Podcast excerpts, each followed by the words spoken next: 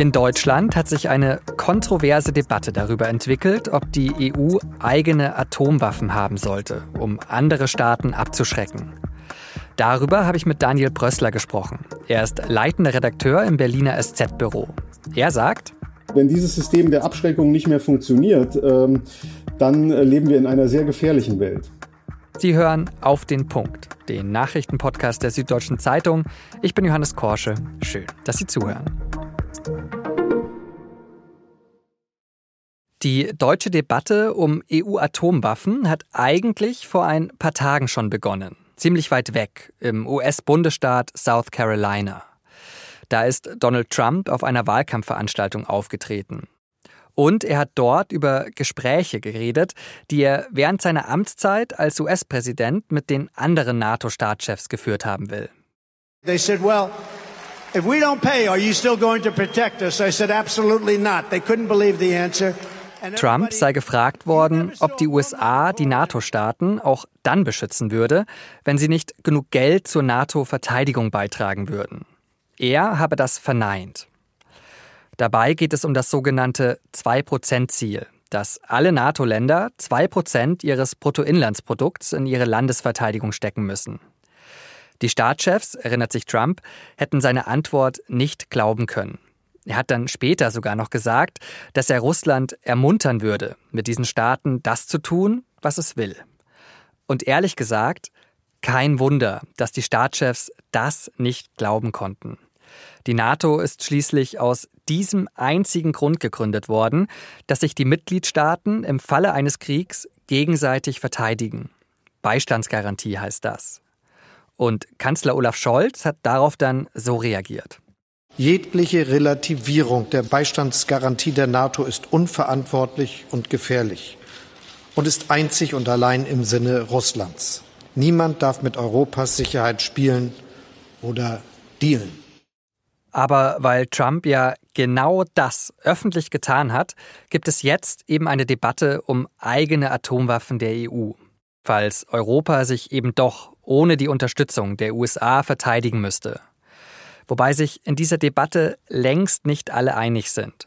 Die SPD-Spitzenkandidatin für die Europawahl, Katharina Barley, wurde zum Beispiel in einem Interview mit dem Tagesspiegel gefragt, ob es einen europäischen Atomwaffenschild brauche. Ihre Antwort, Zitat, auf dem Weg zu einer europäischen Armee kann auch das ein Thema werden. Das sieht aber zum Beispiel die Vorsitzende des Verteidigungsausschusses im Bundestag, Marie-Agnes Strack-Zimmermann von der FDP, anders, hier im Deutschlandfunk. Ich glaube, dass die meisten nicht wissen, was das letztlich bedeutet. Abgesehen von den Kosten, das will ich jetzt gar nicht heranführen. Insofern halte ich das für überschaubar klug, was sie da gemacht hat. Viel Diskussion also. Aber wäre es überhaupt sinnvoll, wenn Europa über eigene Atomwaffen verfügen würde? Das wollte ich von Daniel Prössler aus dem SZ-Parlamentsbüro wissen, der lange auch aus Brüssel über EU und NATO berichtet hat. Daniel, mal ganz vorne angefangen. Warum sind denn deutsche Atomwaffen so ein offensichtlich kontroverses Thema? Ja, äh, natürlich ist die Frage von Atomwaffen mit großen Ängsten behaftet, äh, glaube in der Bevölkerung, aber auch in der Politik. Das ist etwas, was man sehr lange nicht angerührt hat. Man kann sich ja noch erinnern, es gab in Deutschland eine große Friedensbewegung, die sich gerade gegen atomare Bewaffnung gewandt hat. Also das ist schon ein sehr emotionales Thema. Und warum hat Deutschland denn eigentlich keine Atomwaffen?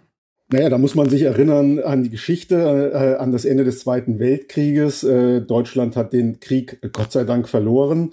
Und äh, nach dem Krieg haben nur die Siegermächte Atomwaffen entwickelt. Äh, Deutschland hatte ja bis Mitte der 50er Jahre äh, überhaupt keine eigene Armee. Also die Frage einer atomaren Bewaffnung hat sich in Deutschland in Wahrheit nie gestellt.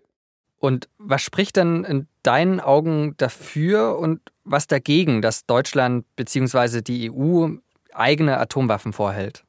Also die Frage ist ja überhaupt erst dadurch aufgekommen, dass man Zweifel hat, äh, wie es eigentlich weitergeht, sollte Donald Trump wieder amerikanischer Präsident werden. Also gibt es dann überhaupt noch einen atomaren Schutz durch die USA? Und wenn man zum Ergebnis kommt, äh, das ist nicht mehr sicher, wir sind vielleicht nicht mehr atomar geschützt vor einer Bedrohung aus Russland, dann muss man natürlich die Frage stellen, was können wir dem entgegensetzen? Bisher haben zwei europäische Staaten Frankreich und Großbritannien Atomwaffen und äh, andere eben nicht. Also diese Frage stellt sich einfach durch die Entwicklung in den USA und äh, durch das, was Donald Trump äh, so von sich gibt. Dann schauen wir mal auf den neuesten Vorstoß in der Debatte. Der kam ja von Katharina Barley, die in einem Interview gesagt hat, dass sie Atomwaffen, Zitat, auf dem Weg zu einer europäischen Armee für ein Thema halte. Wie wahrscheinlich ist denn eine europäische Armee überhaupt? Ich persönlich halte sie nicht für sehr wahrscheinlich. Man muss sich ja die Frage stellen, äh, wie würde so eine europäische Armee organisiert werden und wer befehligt diese Armee? Wer würde im Ernstfall eigentlich sagen, äh, wir äh, setzen diese Armee in Marsch? Äh, wir haben hier nicht mal eine gemeinsame Außenpolitik äh, in Europa, jedenfalls keine die wirklich funktioniert. Wir haben, wir brauchen äh, für alle Entscheidungen Einstimmigkeit. Also es müsste in Europa schon sehr viel passieren, damit es eine echte europäische Armee gäbe und dann auch noch eine nuklear bewaffnete. Dann wäre ja auch die Frage, wer entscheidet eigentlich über diese Atomwaffen und wie sie eingesetzt werden? In der Debatte, die von diesem Interview dann ausging, ist ja schon auffällig, dass sich Leute gerade gegenseitig widersprechen, die sich sonst eher einig sind, würde ich mal sagen. Also nehmen wir mal zum Beispiel den FDP-Mann Christian Lindner, der eine Debatte über EU-Atomwaffen führen will. Und auf der anderen Seite seine Parteikollegin Marie-Agnes Strack-Zimmermann, die die Debatte für, Zitat, überschaubar klug hält. Zeigt das, dass viele Politiker in Berlin jetzt auch ein bisschen überrascht sind, dass dieses Thema so heiß gekocht wird? Ja, das glaube ich schon. Das ist ein heikles Thema. Äh, darüber wird ungern gesprochen. Man muss ja auch daran denken, dass äh, vieles, was äh, das Atomthema angeht, eigentlich geheim ist. Deutschland ist ja an den amerikanischen Atomwaffen, die in Deutschland stationiert sind, in Büchel, in Rheinland-Pfalz, beteiligt. Äh, Im Ernstfalle würden deutsche Flugzeuge diese Atomwaffen transportieren, aber alles, was damit verbunden ist, ist sehr geheim. Es wird also über Atomthemen normalerweise nicht so offen diskutiert.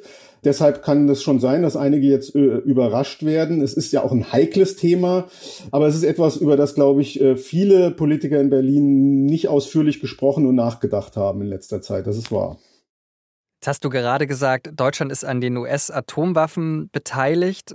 Nicht nur das, zum Beispiel Frankreich hat ja auch Atomwaffen und die sind ja auch über die NATO und über EU-Verträge zu Beistand verpflichtet. Warum ist da jetzt überhaupt eine Veränderung nötig, auch wenn die USA ausfallen würden? Dazu muss man verstehen, dass die französischen Atomwaffen nicht zum Schutz ganz Europas da sind. Dazu sind sie nie gedacht gewesen. Sie sollen Frankreich schützen und auch von der Menge her wären sie gar nicht in der Lage, ganz Europa zu schützen. Der französische Präsident hat angeboten, dass man anfängt darüber nachzudenken, könnte man das ausweiten, könnte man sozusagen aus der französischen Atomstreitmacht eine, eine europäische machen. Aber diese Diskussion steht ganz am Anfang und Frankreich allein wäre ganz sicher nicht in der Lage, die USA als atomare Schutzmacht zu ersetzen. Es bräuchte also dann mehr europäische Atomwaffen. Da stellt sich ja schon die Frage, wird denn die Welt wirklich sicherer, wenn noch mehr Atomwaffen auf ihr bereitgehalten werden?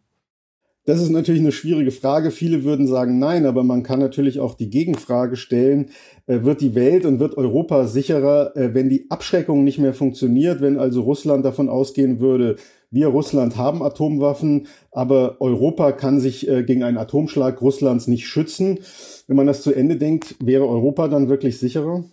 Du stellst die Frage, ich stelle sie dir zurück. Was denkst du? Ich glaube nicht, dass Europa dann sicherer wäre. Wir leben in, eben in einer Welt, in der es Atomwaffen gibt, in der Russland, was äh, zurzeit ein sehr aggressiver Staat ist, äh, ein imperialistischer Staat ist, der andere Länder bedroht, überfällt, äh, über sehr, sehr viele Atomwaffen verfügt. Die verschwinden nicht einfach, dagegen muss man sich schützen. Dafür gibt es das System der Abschreckung. Und wenn dieses System der Abschreckung nicht mehr funktioniert, ähm, dann äh, leben wir in einer sehr gefährlichen Welt. Daniel, vielen Dank für deine Einschätzungen. Gerne. Wie jedes Jahr haben sich viele der großen Parteien oder ihre Landesverbände zu ihrem politischen Aschermittwoch getroffen.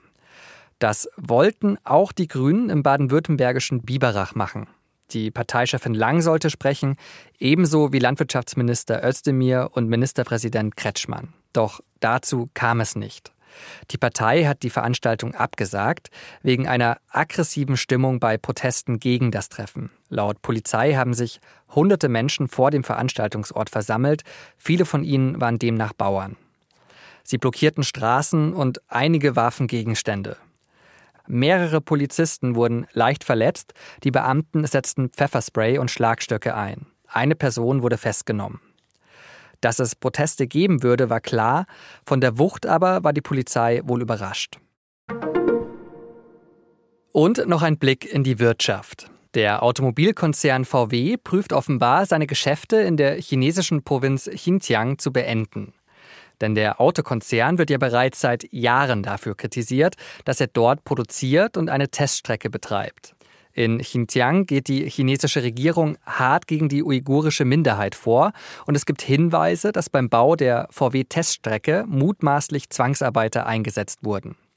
Jetzt, das hat die Süddeutsche Zeitung erfahren, prüft VW deshalb, sich von dort zurückzuziehen. Ganz so einfach ist das aber nicht. China ist der wichtigste Markt für VW. Will VW in einer anderen Provinz dort produzieren, braucht es dafür die Zustimmung aus Peking.